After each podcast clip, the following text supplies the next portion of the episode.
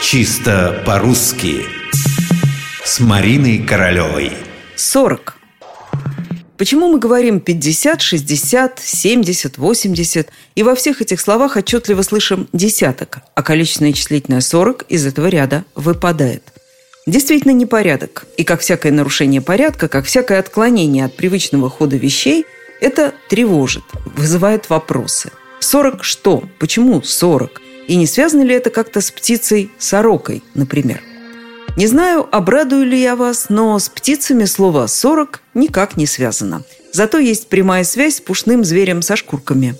Начнем с того, что кроме русского из всех славянских языков слово «сорок» есть в украинском и белорусском языках. В других мы его не обнаруживаем. Например, в болгарском «четыре десятка чего-нибудь» или «кого-нибудь» так и обозначают «четыре десят», также поступают и в сербско-хорватском языке – четырдесят.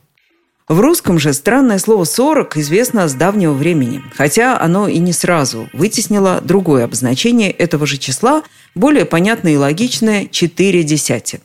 Как думают языковеды, по своему происхождению 40 связано с древнерусской мерой отсчета беличьих и собольих шкурок. Их считали сороками или сороками. Три сороки бел, шесть сороков соболей. Отсюда счет сороками сорочками был перенесен и на деньги. Сорок в древнерусском языке сначала представляло собой подобие тары вместимостью в четыре десятка шкурок небольшого пушного зверя. Но о значении единицы счета оно могло получить сначала в речи охотников.